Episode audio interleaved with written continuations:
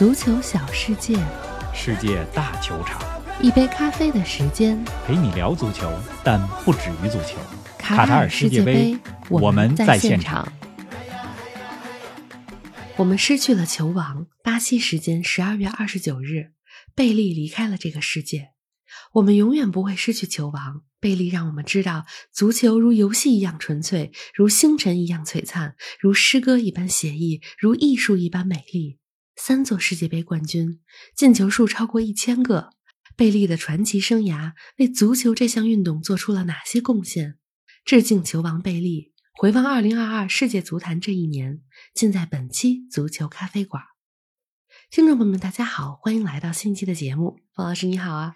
林子好，听众朋友们，大家好。上期节目咱们说了，二零二三再和大家见面。嗯，但是呢，对于一档足球节目来说，当足球这项运动的标志性英雄、灯塔式人物离开这个世界的时候，我们也第一时间呢和大家聊聊贝利，是的，一起怀念球王。同时呢，我们也一起感受贝利是如何让足球这项运动变得更美好、更伟大、更美丽的。嗯，灯塔呢去了另一个世界，是，但是灯塔没有倒下，它还屹立在世界。啊，那就是贝利的足球精神，融合了荣耀、奋斗、美丽、艺术的足球精神，在我们心里。我们大多数人其实没有看过贝利踢球，更不是贝利的球迷。但每一个热爱足球的人都应该在这样的时刻去感谢和致敬贝利。所以呢，我们又在二零二二年结束之前和大家见面了。是的。巴西时间的十二月二十九号，就得知贝利离世的消息之后呢，我在社交媒体上发了一条消息，我说是贝利让我们知道，足球呢除了足球本身，还有另外一个称呼，叫做 The Beautiful Game，就美丽游戏。嗯。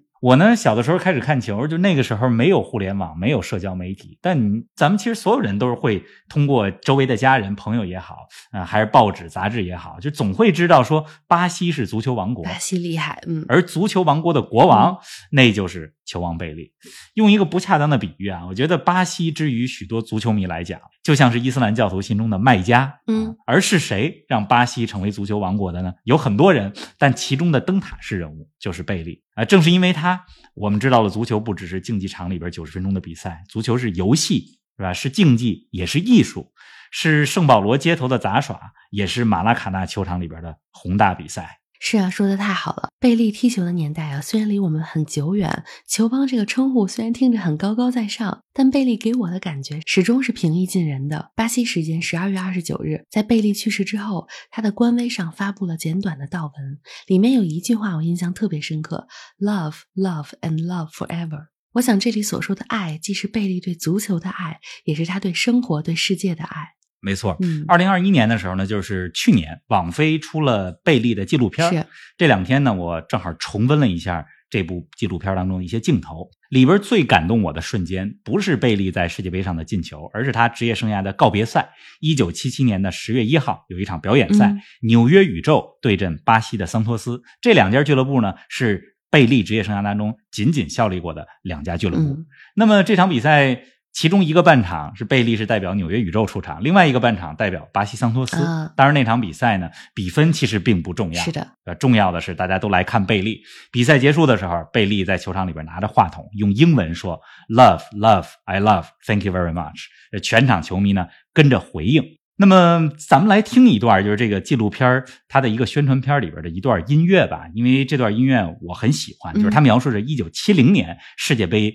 当中的一些这个呃画面，同时呢，贝利也有一段自己就是怎么描述一九七零年世界杯，包括那届世界杯夺冠之后，他拿到了三个世界杯的冠军，如释重负的感觉。更重要的是，这段音频的最后是贝利拿着一个像鼓一样的东西，其实是一个盒子，在那儿打打节拍。是，哎，那那个镜头，那个声音真的是太美妙了。咱们来听一下。好的，咱们一起来听一下。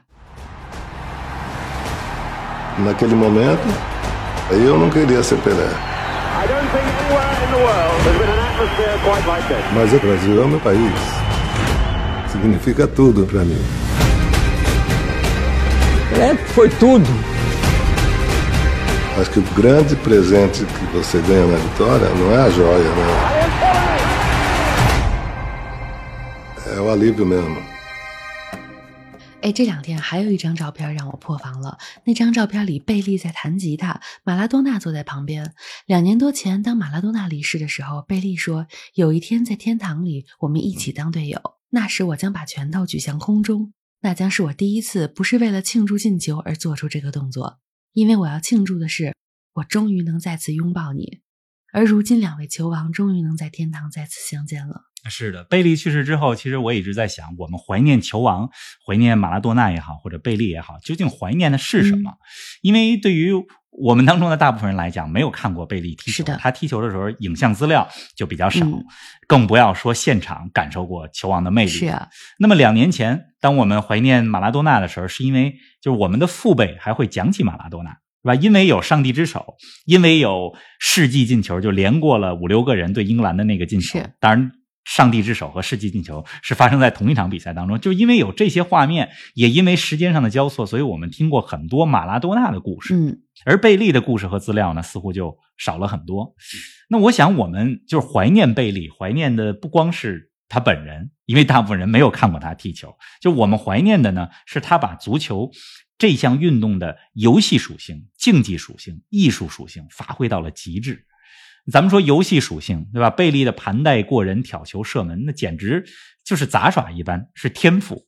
我们怀念的也是贝利从街头走向马拉卡纳球场，走向舞台中心的这一连串的励志的故事。就是你只要想踢球，你都不需要有球鞋就能踢球。是啊，这才让足球变成了世界第一运动，对吧？咱们再来说竞技属性。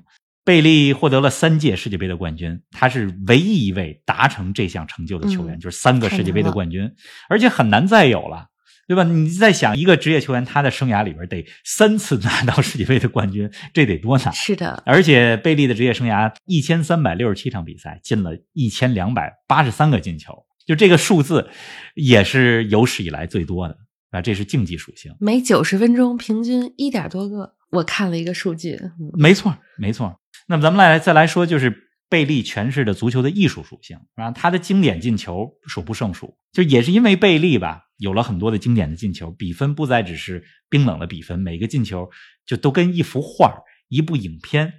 就像艺术一样，是吧？我想呢，就是比起来奖杯进球，就咱们上面说的这些，是我们所怀念的。是的，贝利的全名是埃德森·阿兰特斯·多纳西门多。贝利出生在一九四零年，他的父亲给他起埃德森这个名字，灵感是来自于发明家托马斯·爱迪生的名字。爱迪生发明了白炽灯，照亮了人类社会，而原名为埃德森的贝利也照亮了整个足球世界。哎，冯老师，我听说贝利并不喜欢贝利这个绰号啊。对他的这个绰号呢，其实都没有一个官方的说法是怎么来的。嗯，就是他小的时候呢，咱们刚才说到他的本名叫做埃德森，是吧？是，呃，是爱迪生的名字，其实是去掉了一个爱，是变成了叫做埃德松或者叫埃德森，这更像一个 葡萄牙语的名字了。那小时候呢，其实家里也给他起了一个小名，叫做 Dico。嗯，后来上学的时候得到了贝利这个艺名。据说哈，就是有很多种说法。一种说法就是说，因为发音非常像他当时特别喜欢的一个巴西的门将瓦斯科达伽马的门将比利，所以有了贝利。但是这个词儿究竟怎么来的，没有一个官方的说法。我觉得也给球王带来一些神秘的色彩，挺好。是的，哎，方老师，那你觉得贝利是历史上最伟大的足球运动员吗？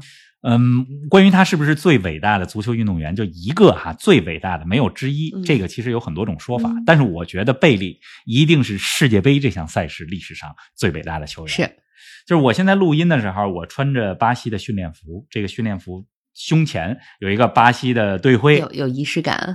哎，这个胸前的五颗星，其中三颗就是贝利为巴西获得的。你想，在一九五八年之前，就巴西没有获得过世界杯的冠军，有的只是一九五零年在自己的主场让乌拉圭拿了冠军，巴西当时的耻辱是吧？而且那个时候，巴西在国际社会上也并不是一个不知名、特别有名的国家。那么，一九五八年，十八岁的贝利第一次参加世界杯的时候，也算是搭上了世界杯的末班车。就他去参加世界杯的时候，没有那么多人看好他啊。而在那届世界杯上，他打进了六个球，而且六个进球全部来自于。淘汰赛，要知道梅西和 C 罗在二零二二年世界杯之前，他们在世界杯当中的进球没有一个是来自于淘汰赛的。而贝利的第一次世界杯六个进球都在淘汰赛当中，厉害！就一比零战胜威尔士，五比二战胜法国，决赛当中五比二战胜瑞典，啊比赛当中，贝利呢可以说是用三场球成为了巴西的民族英雄，嗯尤其是对瑞典的那场比赛，有一个经典的进球，就是胸部停球、挑球、射门。一连串的动作，就把贝利为什么是球王，就这三个动作，把他描绘的淋漓尽致。嗯，哎呀，大家一下就知道了贝利，知道了巴西。时间来到了一九六二年，贝利的第二届世界杯。虽然他因伤错过了大部分比赛，但贝利还是在这届世界杯上帮助巴西蝉联冠军，并留下了自己的印记。一九六二年世界杯的第一场比赛，就是巴西二比零战胜墨西哥，嗯贝利助攻扎加洛打进了就是当场比赛巴西的第一个球，然后自己又打进了非常漂亮的一个进球。就那一场比赛当中，他连过五人进了一个球。那个球的影像资料已经很少，是啊，就如果你还能找到一九六二年世界杯巴西赢墨西哥贝利进的那个球，那么证明你真的是真正的球迷。嗯在那届世界杯上，就贝利呢是因为伤病就缺席了巴西队后面的比赛，就其实只打了两场小组赛哈。那么在之后的决赛当中，巴西战胜捷克斯洛伐克，蝉联了世界杯的冠军。贝利没有出场，但是巴西的其他的球员瓦瓦、加林查在那场决赛当中表现的非常的惊艳。嗯。您正在收听的是足球咖啡馆，一杯咖啡的时间陪你聊足球，但不止于足球。我们现已推出 V 加粉丝订阅计划，微博搜索“足球咖啡馆”，成为 V 加会员，尽享五大专属福利：观看来自世界杯现场的专属视频，加入粉丝群与冯老师聊球，云喝一杯新鲜调制的零子咖啡，尽在足球咖啡馆 V 加计划。十一月至十二月，我们将在英超和世界杯现场。现在成为 V 加会员，抢先观看独家内容哟！哎，一九六六年世界杯，巴西队小组未能出线，而在四年之后的一九七零年，贝利帮助巴西队第三次夺得世界杯冠军，就此永久保留了雷米特杯。一九六六年在英格兰的世界杯，贝利呢其实也进球了。嗯，他参加的四届世界杯就都有进球。嗯那其实从一九六二年到一九六六年啊，就这两届世界杯，他都在世界杯赛场上遭受了很凶狠的拼抢，因为大家都怕他突破，是所以就有一句话怎么说来着？就是把贝利的脚踝当成皮球来踢。就是很多的东欧球队都是这么干的，从捷克斯洛伐克到保加利亚，嗯对贝利都是非常的凶狠。那么，一九五八、一九六二、一九六六，刚才咱们说了，这三届世界杯呢，贝利都因为一定程度上的伤病缺席了其中的部分比赛，就是三届世界杯都没能有一次是完整参加所有比赛是。哎，所以在决定参不参加一九七零年世界杯的时候，其实贝利也在犹豫。那么最后他参加了，其中一个原因就是想有一次完整的世界杯参赛经历。嗯而且他做到了。一九七零年的时候，贝利已经三十岁了。当时那支巴西国家队主教练是扎加洛，他是贝利曾经的队友。啊，就很多中国球迷听到扎加洛这个名字应该很熟悉，因为一九九八年，当时巴西队参加法兰西世界杯的时候，主教练也是扎加洛。那么咱们回到一九七零年的墨西哥世界杯，就那届世界杯上，贝利踢满了六场比赛，进了四个球。那巴西呢如愿夺冠，是的，而且半决赛战胜了老对手乌拉圭，决赛呢战胜了意大利。就是巴西的一位名宿说什么呢？他说贝利打进了太多进球，但是他印象最深刻的是他没打进的那个球。说的呢，就是一九七零年世界杯巴西和捷克斯洛伐克的比赛，贝利有一脚在本方半场的吊射，那球差点进了，皮球画出一个完美的弧线，可惜没进。嗯如果进了，就特别像贝克汉姆出道的时候代表曼联进温布尔登的那个球。是啊，那么，一九七零年的世界杯的决赛，巴西四比一战胜了意大利啊，贝利首开纪录。但是他在那场比赛当中的贡献不只是这个进球。就那个时候呢，就还没有什么数据统计，甚至不记录助攻。但是如果有数据的话，我可以跟大家说，在一九七零年的世界杯决赛里边，贝利的表现就像梅西在二零二二年世界杯当中的表现一样，啊这个可以就是一个人扛起了整个球队。嗯没错。那么巴西呢，三次夺冠也保留了雷米特杯，就因为那个时候就说法就是你三次夺冠才就能把这奖杯永久的嗯保留。哎，现在的世界杯叫大力神杯啊，我觉得将来世界杯如果还制作新的奖杯的话。我觉得可以叫做贝利杯，啊因为贝利自己拿到过三次冠军，是啊，球王的名字以他的名字命名一座奖杯、嗯不为过。确实，大力神杯现在也是三次能留着吗？三次能啊，所以阿根廷可以了。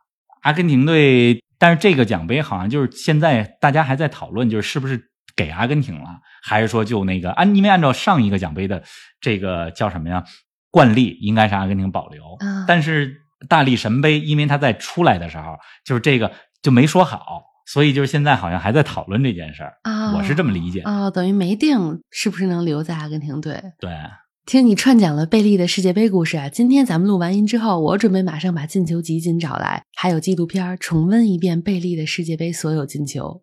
哎，其实这些故事有些球迷都很熟悉了，毕竟是贝利，毕竟是球王。贝利的职业生涯很传奇，很精彩。就任何球迷，我觉得随便挑一段来讲，都可以讲得很精彩。是啊，咱们听一段音频吧，就是一九七零年的世界杯的决赛，就巴西四比一战胜意大利，是在墨西哥的阿斯泰克球场进行的，现场十万七千名观众啊，非常经典的决赛。那么巴西在这场比赛当中进了四个球，第一个球是贝利高高跃起头球打进，第二个球呢是热尔松的远射。第三个和第四个球就是雅伊尔金霍打进的第三个球和阿尔贝托打进的第四个球，这两个球都是贝利的助攻。就是说，四个进球里三个都和贝利有直接的关系。咱们听的这段音频里边，就大家可能会听到五段欢呼，前四段就是巴西的四个进球，而第五段就是巴西队捧起雷米特杯时候的欢呼。好的，让咱们来听听一九七零年世界杯决赛的原声重放。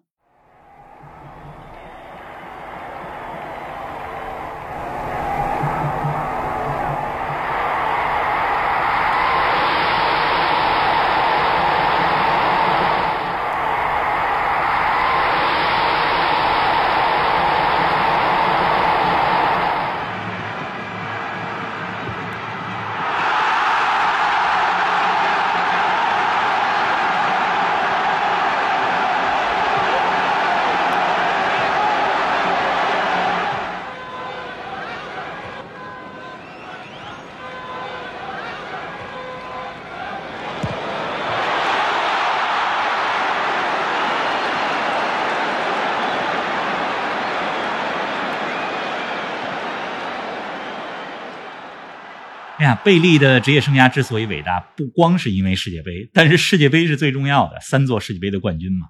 那么我说到贝利啊，我就想到二十五天之前在卡塔尔世界杯的九七四球场，嗯呃，当时呢就是我在观看巴西和韩国队的比赛，这场比赛进行当中，就是巴西的球迷在看台上拉出了巨幅的贝利画像，是的为球王贝利祈福，那个场面还是非常感动的。嗯呃，遗憾的是，就是二十五天之后，贝利还是离开了我们。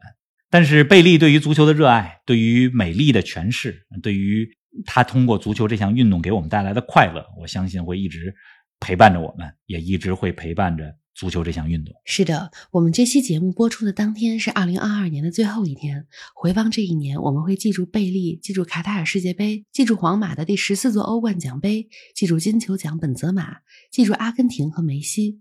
冯老师，正好咱们也回顾一下二零二二，来说一说这一年来你心目当中的最佳球员、最佳教练、最佳球队以及最佳进球。其实每个只能说一个啊，不能说三个了啊。咱们要不先从最佳球员开始？最佳球员肯定是梅西、嗯啊，看似是很简单的问题，但其实没那么容易回答，因为二零二二一整年嘛，不只有世界杯，还有五大联赛、欧冠、各大洲际赛事。但是正因为有世界杯，正因为我在现场看了梅西的表演，我觉得这一年的呃最佳非梅球王莫属。是的，其实，在世界杯之前，梅西的状态就很好，他在大巴黎的第二个赛季发挥的如鱼得水，嗯，助攻能力和助攻方式达到了新的高度。在世界杯赛场上那么大的压力下，能够带领球队夺冠，我觉得这一年的最佳球员，自然年的最佳球员，在我心目当中就是梅西。嗯，开句玩笑，说梅西状态这么好，都跟他在大巴黎踢养生球有关啊。有一定的道理。你这几句话我不能同意更多啊。那最佳球队呢？这个你可以说两个吧，一个是国家队，一个是俱乐部队。国家队那，必须是阿根廷队，嗯不只是因为拿到了世界杯的冠军吧，嗯而且还有一个要素呢，是阿根廷其实一支很全新的球队。啊之前世界杯专题节目咱们也说了，阿根廷的很多球员，恩佐·费尔南德斯、阿尔瓦雷斯、麦卡利斯特。包括大小马丁内斯，嗯都是这几年打出来的。就是球队老中青三代结合的很好，战术非常的多变啊。在世界杯七场比赛里，阿根廷在不同比赛之中，是吧？在同一场比赛的不同阶段当中都有战术变化，是的，呃，是非常的多样和合理的战术安排。那么世界杯之前，今年六月份的时候，他们跟意大利打过一场比赛嘛，当时状态就很棒。那么这支阿根廷队有技术、有凝聚力、有狠劲儿，没错啊，。这是国家队阿根廷队。嗯，那俱乐部呢？俱乐部我选那不勒斯吧。嗯嗯、虽然那不勒斯出色的表现是在二零二二二三赛季，也就是是在二零二二年的下半年吧，但是那不勒斯在意甲和欧冠当中，那可是让咱们看到了九尾的行云流水的如诗如画一般的足球。所以俱乐部队，我觉得那不勒斯让我印象非常深刻。值得。嗯，那你心目当中二零二二年的最佳教练是谁呢？是阿根廷国家队的主教练斯卡洛尼吗？最佳教练啊，二零二二，我觉得安切洛蒂，嗯我选安切洛蒂，也能带领皇马拿到第十四座欧冠的奖杯，而且淘汰赛一路上连克强敌大巴黎、切尔西、曼城、利物浦，是吧？把皇马的欧冠基因发挥到极致，太不容易了。是的，同时，上赛季皇马也拿到了呃西甲的冠军，对吧？那么教练呢，在这儿我必须多说一句，谁呢就是男足教练，咱们说了安切洛蒂，女足教练英格兰的女足主教练魏格曼，啊。荷兰人，他呢带队今年。六七月份的时候拿到了女足欧洲杯的冠军，就是男足没有让足球回家，但是女足做到了，是的。女足让足球回家了，嗯。拿到了英格兰男女足历史上第一个欧洲杯的冠军。嗯，哎，那这一年度的最佳进球呢？这一年的最佳进球，嗯，我选姆巴佩在世界杯决赛当中为法国队打进的第二个球，就是扳成二比二的那个球，嗯。凌空抽射或者叫做半凌空抽射。我觉得当评价最佳进球的时候，必须要满足三个要素，就是它精彩程度、重要程度和这场比赛的竞技水准。嗯，就是你从这三个要素来评价的话，这个进球当然很精彩、很漂亮。那么重要程度和竞技水准，那是世界杯决赛呀、而且又是扳平球，嗯所以我选姆巴佩的这个进球。其实，在二零二二年啊，就这一年也有很多感动的时刻。你问了我这么多啊，玲子，我来问问你，就嗯这一年当中，世界足坛最感动你的瞬间是什么？哎呀，我最感动的瞬间呀，都是最新鲜的记忆啊，全都是在世界杯当中。最感动我的，比如说巴西被克罗地亚淘汰之后，内马尔泪流满面啊。克罗地亚球员佩里西奇的儿子莱奥过去安慰内马尔，那一刻体育精神被体现的淋漓尽致。还有，当然是梅西带领阿根廷夺得世界杯冠军的那一刻，他像小孩一样带着微笑 摸一摸、亲吻大力神杯的时候，我当时热泪盈眶啊。返璞归真啊！是的，一支球队可以如此团结，为了一个目标而拼尽全力。我觉得阿根廷的故事里有着梅西作为一名球员的魅力，更有着足球本身的魅力。说的太好了。哎，那你呢？这一年最感动你的瞬间是什么呢？其实有很多，因为这一年，二零二二年，包括世界杯，包括英超，其实还有美职联，我去现场去了将近四十场比赛，嗯故事呢有很多。但如果一定选一个的话，我觉得应该十一月份的时候，我去啊伦敦看了布伦特福德和吉林汉姆的联赛杯的比赛嗯，其实是一场很普通的比赛，但是来到布伦特福德的社区球场，就看到很多父母带着孩子一块儿看球，看到足球比赛成为了家庭活动，就那一刻，我觉得足球是很温暖的，是。这才是足球的真谛。是的。是，吧？其实还有一个时刻，就是不是我在现场，嗯。这是上周末的时候，阿森纳在英超当中战胜西汉姆联的那场比赛，啊，温格是的，是的，阿森纳的功勋教练温格来到了现场，嗯，而下半场阿森纳的球迷也高唱着，唱什么呢？世界上只有一个温格，就是唱那首歌的时候很温暖。你就大家别忘了，其实温格离开阿森纳的时候，在阿森纳球迷当中，就是是有很多争议的。嗯，很多球迷也希望他离开。